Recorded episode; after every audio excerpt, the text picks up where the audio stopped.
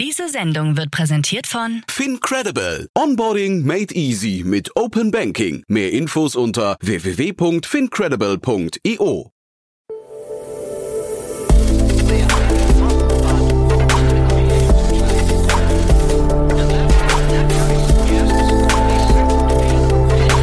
Startup Insider Daily. Investments und Exits. Herzlich willkommen zu Startup Insider Daily. Mein Name ist Jan Thomas und das hier ist mal wieder unser Format Investments und Exits. Ihr wisst ja, wir begrüßen hier jeden Tag die wichtigsten Investorinnen und Investoren aus Deutschland und wir sprechen mit ihnen über Finanzierungsrunden und über Exits und über alles, was aus Investorinnen, Investorensicht wichtig ist. Und heute mal wieder Enrico Melles und ihr wisst ja wahrscheinlich schon, mit Enrico spreche ich hier relativ häufig oder fast immer in letzter Zeit über AI, also über künstliche Intelligenz. Heute nur im erweiterten Sinne, denn wir haben über ein Startup gesprochen, das eine sehr, sehr spannende Historie hat äh, und vor allem spannend dabei, Enrico kennt das Startup als Nutzer, als begeisterter Nutzer. Das Unternehmen hat gerade eine Finanzierungsrunde abgeschlossen, die es echt in sich hat. Das Who is Who der amerikanischen VC-Szene hat das Unternehmen mit dem Unicorn-Status gekürt. Und was das Unternehmen macht, hatte ich offen gestanden ein bisschen falsch eingeschätzt. Enrico, wie gesagt, kennt das Unternehmen besser und kann das wundervoll einordnen. Deswegen freut euch jetzt auf ein richtig cooles Thema, analysiert und eingeordnet von Enrico Melles von Lakestar. Werbung. Sei dabei beim HTGF Family Day am 11. und 12. Juni in der Station Berlin. Für zwei Tage voller Inspiration und Business. Tauche ein in ein einzigartiges Netzwerkerlebnis mit bis zu 1500 Teilnehmenden. Erkunde das innovative Seed- und Later-Stage-Portfolio des Hightech Gründerfonds. Lass dich vom vielseitigen Programm inspirieren und knüpfe wertvolle Kontakte. Sichere dir jetzt dein Ticket. Mehr Informationen findest du unter www.family-day-htgf www.startup.de. Startup Insider Daily. Investments und Exits. Sehr schön, ja, unser AI-Experte ist wieder hier, Enrico Mendes von Lakestar. Hallo Enrico. Oh Gott, bitte mich nicht so nennen, weil ich glaube, ich, steck, ich, ich bin zu wenig technisch, um wirklich AI-Experte zu sein, aber ich äh, beschäftige mich gerne damit. Naja, nach dem letzten Mal, als du erzählt hast, dass du jetzt auch noch AutoGPT äh, programmiert hast und sowas, da war ich schon, da habe ich den Hut sehr, sehr tief gezogen, muss ich sagen. Der Wille ist auf jeden Fall da bei dir, ne? ja, ja. ja das ist, genau, der Wille, der, der Wille ist da äh, und am Ende, am, am Ende gibt es eine Teilnehmerurkunde. sehr schön. Ja, er hat sich bemüht, ne? Nee, aber ja, genau, also muss man ja bemüht. Ja, stets bemüht. Genau, aber wir müssen schon sagen, also ich spreche mit keinem so viel über AI wie mit dir. Also das, da merkt man schon, das ist eine Interessenslage bei dir, ein Interessensthema. Das ist, glaube ich, jetzt nicht nur dem Markt geschuldet, sondern auch, weil dir das Thema echt viel Spaß macht, ne? Ja, also genau, ich, ich, ich muss sagen, ähm, ich, ich bin typischerweise entweder 100% in oder 100% out. Zum Beispiel bei Krypto, ich konnte mich nie so richtig für den ganzen Krypto-Hype irgendwie ähm, äh, begeistern, weil ich einfach die Use Cases nicht verstanden habe. Und bei AI jetzt muss ich sagen, ähm, begeistert es mich tatsächlich sehr, weil es, es mir sozusagen auch einfach Türen öffnet, die bisher für mich einfach verschlossen blieben. Ähm, wie zum Beispiel halt mal mit äh, so ein bisschen Coden und ein bisschen was äh, an der Software basteln und so weiter. Ja, also es, es gäbe auch noch Chancen für ein neues Berufsbild dann, ne? Also man, man weiß gar nicht, wo man aufhören möchte eigentlich. ja, genau.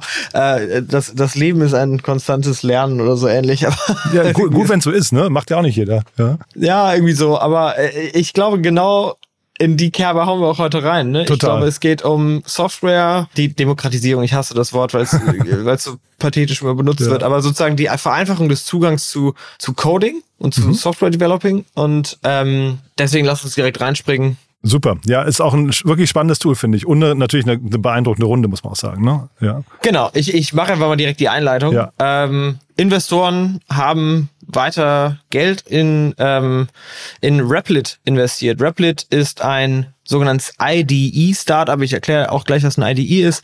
Ähm, das sozusagen jetzt auch ein, also sozusagen ein AI-gestütztes Tool zur Code-Generierung ähm, entwickelt hat. Kommen wir auch noch zu. Und die haben jetzt äh, fast 100 Millionen Dollar ähm, nochmal eingesammelt bei einer Bewertung von 1,1 Milliarden Dollar. Also jetzt sozusagen Unicorn-Status erreicht. Und äh, Andreessen Horowitz leiten diese Runde, führen diese Runde an. Das ist das Startup sitzt in San Francisco, ist also eine amerikanische äh, äh, Runde auch hier. Und ähm, das ist eigentlich die, also das ist die Erweiterung der schon geschehenen Series B. Cosler Ventures sind da dabei, Core2, die haben die sozusagen die erste Runde Series B ähm, das war, glaube ich, irgendwie auch sowas wie 80 Millionen auf 800 Millionen Bewertungen. ähm, äh, SV Angel, Y Combinator sind da alle, äh, ganz viele andere, die man so kennt. Angels, äh, ganz tolle sind da mit dabei. Und genau, die setzen da jetzt weiter drauf, geben der Firma weiter Geld, weil die Vision so spannend ist, weil sich die Firma so interessant entwickelt und deswegen, wir holen vielleicht einmal, also, oder lass mich vielleicht einmal ausholen, mhm. warum finde ich das so spannend, warum begeistert mich das so. Ähm, ich, ich nutze selber jetzt seit ein paar Monaten schon Replit, aber jetzt äh, seit ein paar Wochen schon deutlich mehr. Und vielleicht zoomen wir mal raus. Mhm. Ähm, so die sozusagen die Schlüsselinnovationen in der in der Geschichte bisher folgen eigentlich einem ähnlichen Schema, ne? nämlich die Demokratisierung oder von, von Informationen oder von äh, Fähigkeiten oder sozusagen Tools, ne, ähm, die vielleicht einer kleinen Gruppe vorher nur zugänglich waren wegen hohen Kosten oder äh, ne, raren, der, der Rarität sozusagen des Tools geschuldet, ähm, werden irgendwann aufgebrochen ne, und dann äh, dann sozusagen nimmt die äh, Innovationsgeschwindigkeit irgendwie schlagartig zu. Und ich glaube, Programmieren ist, äh, Code Development sozusagen ist ein klassisches Beispiel dafür. Ne? Also Computer sind, wie wir alle, glaube ich, also jeder, der hier zuhört, ist wahrscheinlich auch dieser Meinung, ja, dass Computer wahrscheinlich so die mächtigsten Werkzeuge sind, die unsere Zivilisation so so in den letzten Jahren entwickelt hat. Mhm. Ja, und ähm, aber nur ein ganz, ganz kleiner Teil der Bevölkerung weiß eigentlich, wie man die verwendet. Ne? Also mhm. wir, ne, klar, wir können uns alle als Nutzer dran setzen und ein, ein, MacBook und ein iPhone benutzen, aber wie man diese Software tatsächlich schreibt, wie die funktioniert, wie die, ne, wie die gemacht wird, naja, das, das sind eben deutlich weniger Menschen. Ich habe mal eben ein bisschen rumgeforscht, um eine Zahl zu haben und äh, hier nicht so aus der Hüfte zu schießen. Ich habe von irgendeiner Beratung gefunden, im Jahr 2021 gab es 27 Millionen Softwareentwickler weltweit. Mhm. Das schon sehr, sehr wenig. Ne? Also das mhm. ist ja immer weniger als ein halbes Prozent der Weltbevölkerung. Ja, also das, ja praktisch niemand. Und ähm, wenn man sich das so anschaut, dann wird auf einmal äh, Replit sehr, sehr, sehr, sehr spannend. Mhm. Ähm, ich erkläre jetzt vielleicht mal zuerst, was ein IDE ist und dann äh, mhm. höre ich mit meinem Monolog auf. Aber sozusagen in, das ist also wirklich spannend. In einfachen, in einfachen Worten ist ein IDE, also das äh, kommt von Integrated De äh, Development Environment, ähm, glaube ich, also äh, sozusagen eine äh, integrierte Entwicklungsumgebung sozusagen, ähm, ist eine Software, die es Programmierern ähm, oder die Programmierern eine, eine Reihe von Werkzeugen gibt, um Code einfacher und effizienter zu schreiben, zu bearbeiten und zu testen. Und ähm, da gibt es einen Code-Editor, ne? ähm, den kennt man auch so, sieht praktisch aus wie so ein Terminal. Ne? Ähm, es gibt einen Compiler äh, oder äh, einen Interpreter, einen Debugger, womit man sozusagen äh, auch sozusagen für Fehler testen kann. Ne? Also am Ende, das kommt alles, wird alles zusammengestaucht in, in ein Fenster und das nennt man ein IDE, weil es das, das ist praktisch die Arbeitsumgebung, sozusagen die Werkbank von einem, von einem Developer. Und was an Replit so besonders ist, ist, dass es eben webbasiert ist. Also, dass sozusagen, dass es im Internetbrowser stattfindet. Man muss da nichts runterladen, man muss da nichts installieren, man meldet sich einfach an und los geht's. Und ähm, das ermöglicht Entwicklern sozusagen von überall und äh, von verschiedenen Geräten drauf zuzugreifen und kollaborativ, aber kollaborativ nicht auch, auch nicht nur gleichzeitig, sondern auch asynchron. Es ist super benutzerfreundlich. Die haben jetzt auch so einen AI-Assistenten, der, also es gibt einen AI-Assistant und den Ghostwriter, äh, die einem dabei helfen, sozusagen auch AI-gestützt ähm, zu, zu, zu entwickeln. Und das macht eben Replit sehr, sehr, sehr, sehr zugänglich. So, Punkt. Deswegen ist das erstmal spannend. Soweit. Und äh, Sie haben ja, also zumindest auf der Webseite Eigenaussage, 20 Millionen Nutzer schon. Ne? Das finde ich irgendwie, also zumindest Leute, die sich wahrscheinlich mal angemeldet haben, es zumindest mal ausprobiert haben. Im, Verhältnis zu den Zahlen, die du gerade genannt hast, äh, was die Gesamtzahl der Benutzer oder der Programmierer weltweit angeht, ist das ja eine, eine richtig große Hausnummer, ne? Ja, das, da, ist das total abgefahren, vor allem, weil sich das auch sehr, sehr schnell entwickelt. Und zwar hat sich zum Beispiel, also von 2021, 2022 hat sich die Zahl dieser äh, Nutzer von 5 auf 10 Millionen erhöht. Die Zahl der Container, also sozusagen wie viel die da an Projekten bauen, hat sich auch verdreifacht. Also du merkst auch, die Leute steigen auch sozusagen in eine, äh, sozusagen, du findest da einen Nutzerkreis, der halt eben damit auch sehr, sehr viel arbeitet. Ne? Und äh, das, die spannendste Statistik, die ich gefunden habe, 2021 waren 50 Prozent der Replit-Nutzer unter 18 und hatten What? vorher noch nie Coding angefasst. Wirklich, ja? Das ist ja spannend. Ja, ja und da finde ich, liegt eigentlich der spannende Punkt. Wenn du jetzt Replit als IDE neben andere Tools legst, ja, und es gibt es gibt so einiges an Competition. Der Markt ist ja jetzt nicht, die sind ja nicht das erste IDE. Ja, du die konkurrieren mit Microsoft Visual Studio, die kon konkurrieren dementsprechend mit Microsoft auch GitHub und Azure und äh, Microsoft hat irgendwie so, also Visual Studio hat sowas wie 40% Market Share oder sowas, ja. Mhm. Ähm, der Markt ist sozusagen, da gibt es so bessere Tools, ja, mhm. und ähm, womit man das ein, also man muss es eigentlich so betrachten, das ist so ein bisschen, wenn ein full, fully fledged IDE sozusagen dein, dein, der Sportwagen ist, mit dem man wahnsinnig schnell fahren kann und äh, perfekt die Kurven ziehen, dann ist Replit so ein bisschen das kleine wendige Motorrad. Oder mhm. so, wenn, wenn das, wenn, wenn das ID, das full-fledged IDE dein dein äh, Computer mit ganz viel RAM und so weiter ist und tollen Prozessor ist, dann ist sozusagen Rapid so ein bisschen das iPhone. Ja? Mhm. Also es ist alles deutlich leichter. Es ist jetzt noch nicht so Enterprise ready. Ja, also mhm. du würdest damit jetzt nicht ein SAP mal so eben nachzimmern.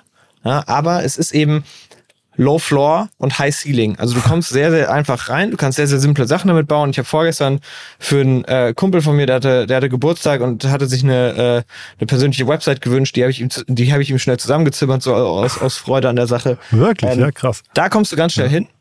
Und dann ist er aber wahnsinnig viel Complexity noch nach oben hin.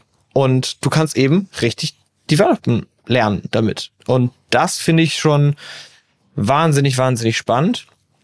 Ähm, auch interessanter Punkt, ich habe ein Interview mit, äh, mit Amjad Massad gelesen, ähm, da können wir auch gleich nochmal zukommen, wie der dazu kam, das zu bauen, aber was der sagt ist, er konkurriert eigentlich nicht mit einem anderen IDE, also mit irgendwie Microsoft Visual Studio oder ja, Gott, also auch nicht mit Amazons Code Whisperer oder GitHubs Copilot oder ne, mhm.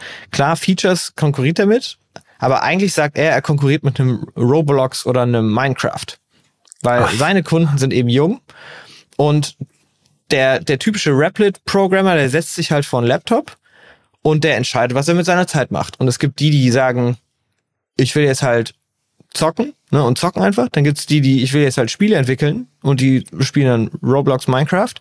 Und dann gibt's eben die, die sagen, ne, es gibt jetzt auch so ein, ich kann jetzt auch Software bauen und das ist irgendwie einfach und zugänglich. Und ähm, was man jetzt, wenn man sich sozusagen dann Replit noch genauer anschaut, was da alles so in der Produktentwicklung äh, passiert ist, kommen, können wir gleich mal zu kommen, dann wird da auch klar, was die da eigentlich bauen, nämlich eigentlich das, das gesamte Ökosystem für Software äh, Development, Deployment und Monetization. Das ist nämlich echt sehr spannend. Da verdienen nämlich Kids auch schon richtig ordentlich Kohle auf dieser Plattform. Wirklich, du kannst ja? dann nämlich da, ja genau, es gibt dann, die haben, es gibt Replit Bounties sozusagen. Na, du kannst ähm, praktisch einen Auftrag, ne, eBay Kleinanzeigen, kannst sagen, hey, ich suche jemanden, der mir ähm, einen Custom äh, ChatGPT-Bot baut. Und ich biete dafür, keine Ahnung, 50 Euro, 500 Euro oder 5000 Euro. Das wird in Cycles bezahlt. Also es gibt sozusagen so eine On-Plattform ähm, äh, und äh, dann können sich die Leute drauf bewerben und dann wirst du mit einem Developer verbunden. Und ich habe das mal zwei, dreimal gemacht es sind alles irgendwie äh, 14 bis 17-jährige Kids von all over the world. Ne? Also Ist ich hatte einen aus Indien, ich hatte einen aus Pakistan, ich habe mit einem aus ähm, Brasilien gesprochen und da, die gehen wirklich noch zur Schule. Ne? Die schreiben dir so Sachen wie, sorry, ich rufe dich nach der Schule an, ich muss noch kurz meine Matheklasse hier machen. Ich bin total begeistert, Enrico, muss ich sagen, weil ich habe ich hab mir die Seite natürlich auch angeguckt, ein paar Artikel durchgelesen, aber ich habe diesen ganzen Aspekt überhaupt nicht darin gesehen. Ich habe eher gedacht, wir reden hier über so eine GitHub-Alternative, die halt irgendwie in der Cloud ist, äh, kollaboratives Arbeiten ermöglicht, ein bisschen KI-Unterstützung gerade bekommt ne? und habe hab mich schon gefragt, wie können die mit sechs Euro, äh, mit sechs Dollar äh, Nutzungsgebühren im Monat, wie können das überhaupt eine große Firma werden? Aber das, was du jetzt beschreibst, ist natürlich ein ganz anderer Engel nochmal. Ja? Ja, und dann, wenn man da mal äh, sich anmeldet und dann mal unter Learn geht, dann kannst du wirklich bei Null anfangen. Ne? Also äh, es gibt den Kurs 100 Days of Code, The Complete Python Course. Und da kannst du anfangen. Ne? Da lernst du, du kannst ein Spiel bauen, du kannst eine App bauen, du kannst Webseiten bauen.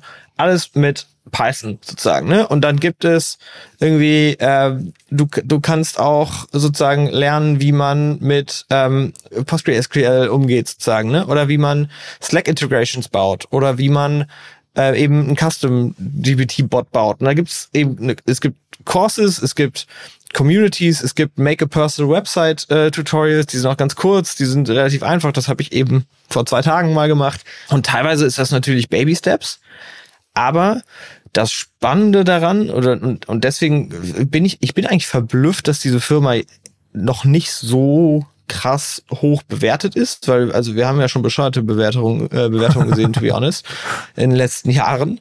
Ja, ähm, mhm. aber wenn man mal davon ausgeht, was da sozusagen eigentlich passiert, ist, da kommt jetzt eine young, also eine junge Userbase in so ein Tool rein, damit lernen die jetzt die ersten Schritte und dann haben, dann gewöhnen die sich natürlich daran. Das ist eigentlich der, das wird für die sozusagen der de facto Standard, wie sie halt mit wie sie Software bauen und wie sie halt Spannend. da ihr Handwerk lernen. Ne? Ja, Wahnsinn. Und jetzt projiziere das mal fünf, äh, zwei, fünf, zehn Jahre in die Zukunft. Warum sollten die da rausgehen, wenn sie dort Geld verdienen können? Ja. Ne? Warum sollten die da nicht drin bleiben. Immer weiter daraus lernen, ne? Und so weiter. Naja, vielleicht, du hast ja vorhin, du hast ja vorhin die Antwort ein bisschen selbst gegeben, weil vielleicht möglicherweise so größere Systeme dort nicht, nicht programmierbar sind, abbildbar sind. Ne? Also das heißt, es gibt vielleicht genau. Limitierungen nach oben irgendwann. Ne? Genau, und deswegen ähm, und, und da ist, da ist, glaube ich, spannend, was die gerade alles bauen mit, mit bei Replit. Ne? Deswegen investieren die jetzt auch da, da sehr viel Geld daran, sozusagen diese, diese Plattform wirklich auch also das Ceiling immer higher zu bauen. Äh, oh Gott, das Denglisch hier, aber sozusagen die, die Decke immer höher zu bauen. Ne? Also immer, immer weiter das Produkt zu professionalisieren und immer weiter dafür zu sorgen, dass es, dass dieses Flywheel immer größer wird, aber sozusagen auch sich immer schneller dreht. Ne? Da gibt es so Elemente wie eben den AI Assistant, da gibt es so Elemente wie Collaboration, ne? das kam 2018 dazu. Dann gibt es so äh, Themen wie ähm, das, das ganze Open Sourcing. Ne? Also jetzt alle Projekte, die dort gebaut werden, können theoretisch von anderen geremixed werden. Ne? Also je, jemand, der jetzt meine Seite findet, kann halt sagen so, hey, eigentlich ganz cool, was er da macht, aber ich hätte das gerne alles irgendwie auf links gedreht und kann halt dann, dann damit loslegen. Ne? Und dann, dann eben diese Währung, wir haben eben drüber gesprochen, Cycles, ja, ist, äh, heißen die, ähm, kannst halt kaufen und damit äh,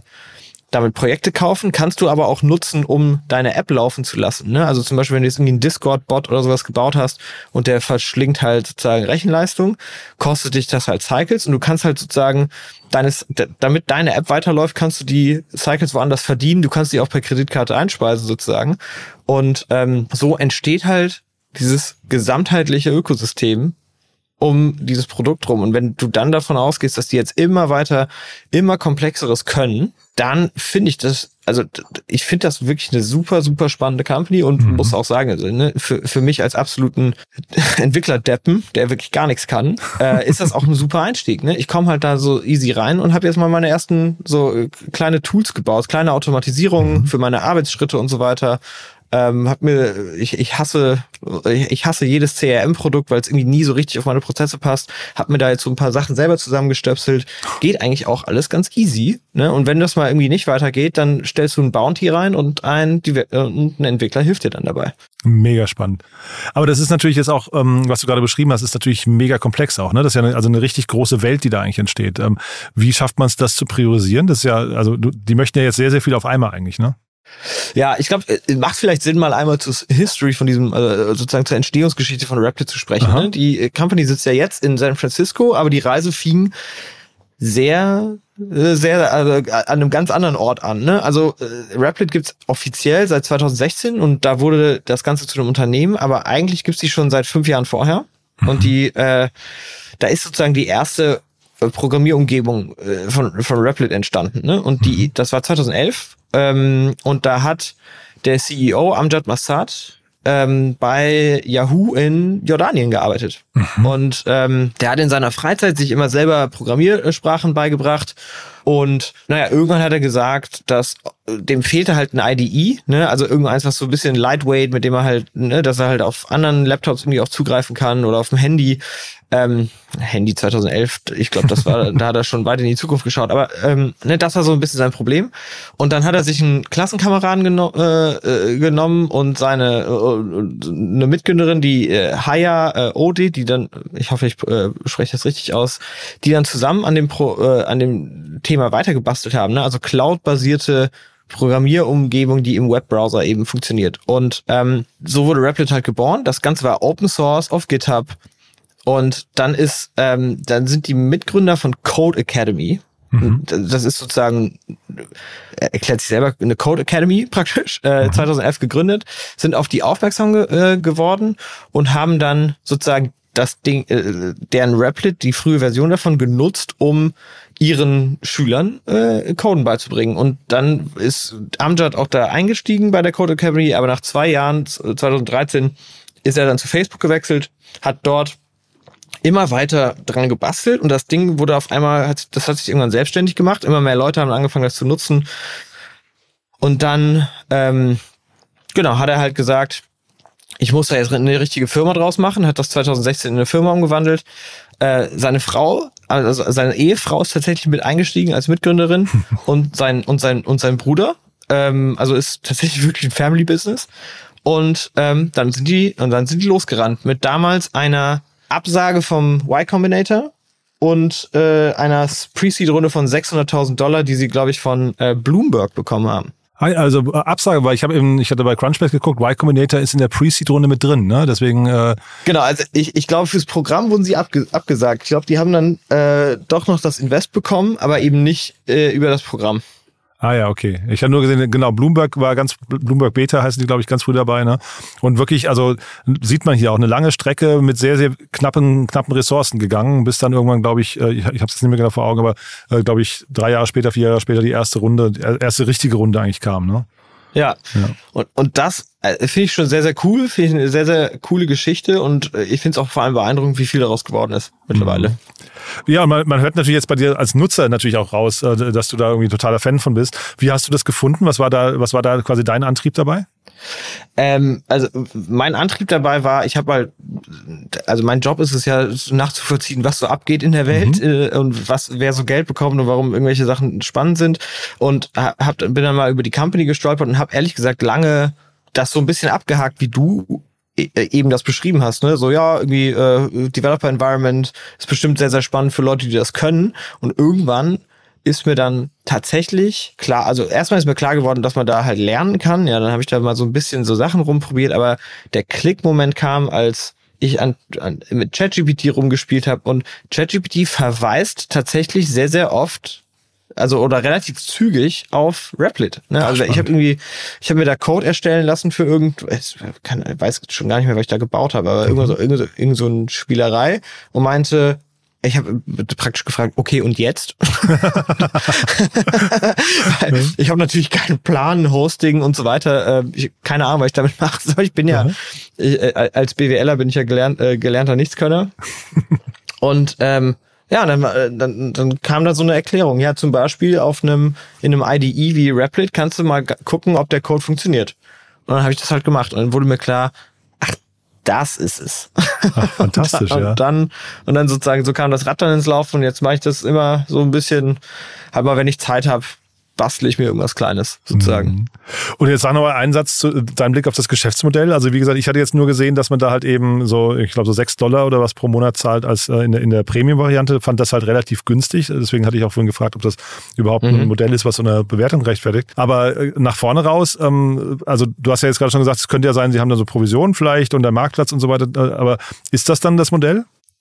Also aktuell sind die ein Freemium Businessmodell. Ne? Es mhm. gibt dann sozusagen den Pro-Plan, der, der heißt hier Hacker-Plan, das sind irgendwie 7 Dollar oder 15 Dollar oder nee, 15 Dollar ist, glaube ich, die, End, sozusagen die Team-Variante, äh, 7 Dollar im Monat. 7 ne? Dollar, da, ja. Damit kannst du dann ein bisschen was mehr machen, äh, kriegst mehr Storage, mehr äh, kannst, kriegst auch Privacy, was auch interessant ist. Ne? Wenn du nicht willst, dass sozusagen Leute mit deinem ähm, Code sofort irgendwie anfangen, den zu remixen, dann mhm. ähm, äh, so, solltest du dir die Hacker-Version kaufen.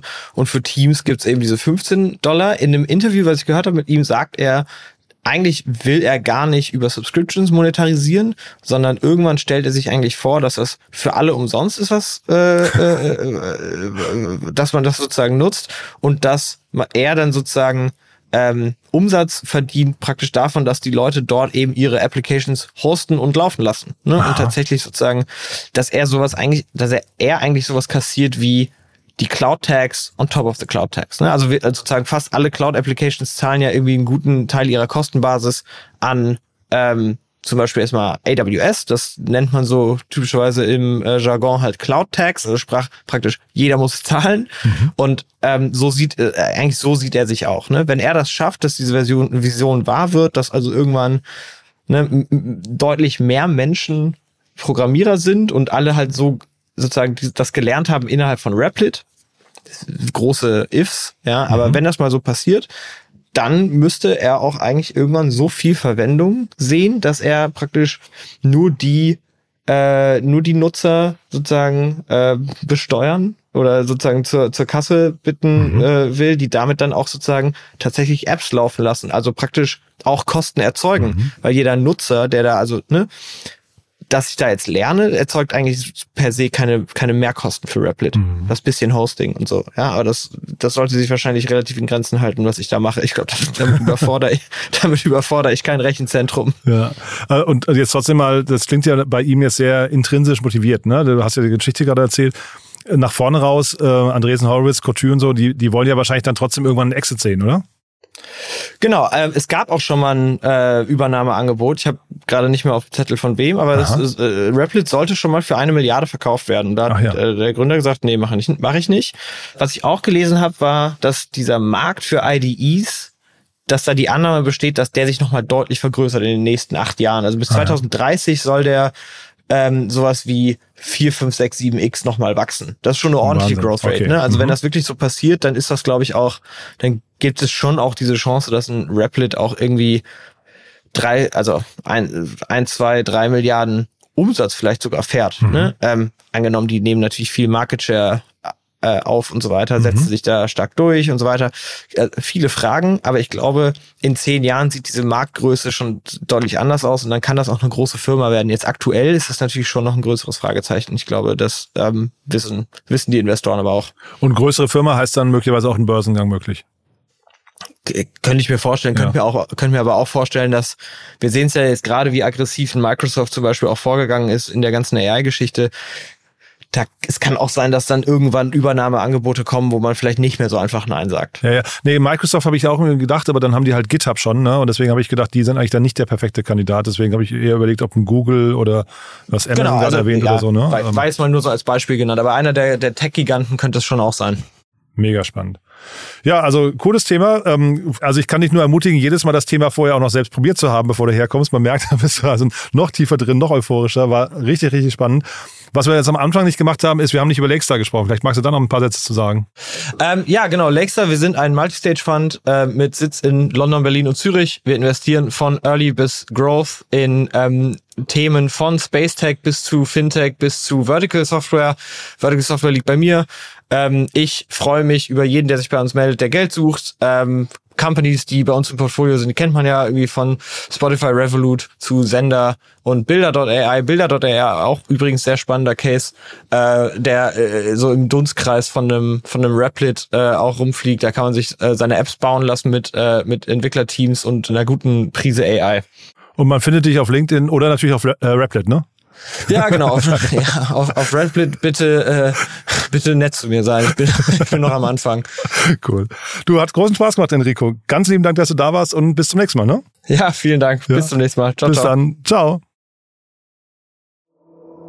Startup Insider Daily, Investments und Exits. Der tägliche Dialog mit Experten aus der VC-Szene. Ja, das also Enrico Mendes von Lakestar und das war Investments und Exits für heute. Ja, mir hat es großen Spaß gemacht, hat man wahrscheinlich gemerkt. Ich fand das Thema total faszinierend, weil ich überhaupt nicht vermutet hatte, dass die Nutzer so jung sind und dieser Approach, äh, sich gegen Roblox und Minecraft zu positionieren, finde ich faszinierend. Habe ich wirklich so nicht auf dem Zettel gehabt. Ja, wenn es euch auch gefallen hat, gerne weiterempfehlen. Vielleicht kennt ihr ja, ja, wahrscheinlich Jugendliche aus eurem Bekanntenkreis, die gerne äh, coden lernen möchten oder die aus, aus eurer Sicht vielleicht zu viel Netflix gucken oder irgendwie anders prokrastinieren. Äh, denen vielleicht einfach mal dieses Tool weiterempfehlen oder diese Folge hier weiterempfehlen, denn offensichtlich spricht das Tool ja genau diese Gruppe von Menschen an. Ja, mir hat es großen Spaß gemacht. Danke euch fürs Zuhören. Nochmal kurz der Hinweis, unser neuer Newsletter Investments und Exits auf unserer Plattform www.startupinsider.de flankiert dieses Programm. Also wir haben einen Newsletter gelauncht zum Thema Investments und Exits, der zweimal in der Woche die wichtigsten Investments der Woche zusammenfasst. Wenn euch also das Thema Finanzierungsrunde interessiert, dann am besten dort mal vorbeischauen, www.startupinsider.de und dann einfach auf den Bereich Newsletter klicken. Ja, das war's von meiner Seite. Euch einen wunderschönen Tag und ja, hoffentlich bis nachher oder ansonsten bis morgen. Ciao, ciao.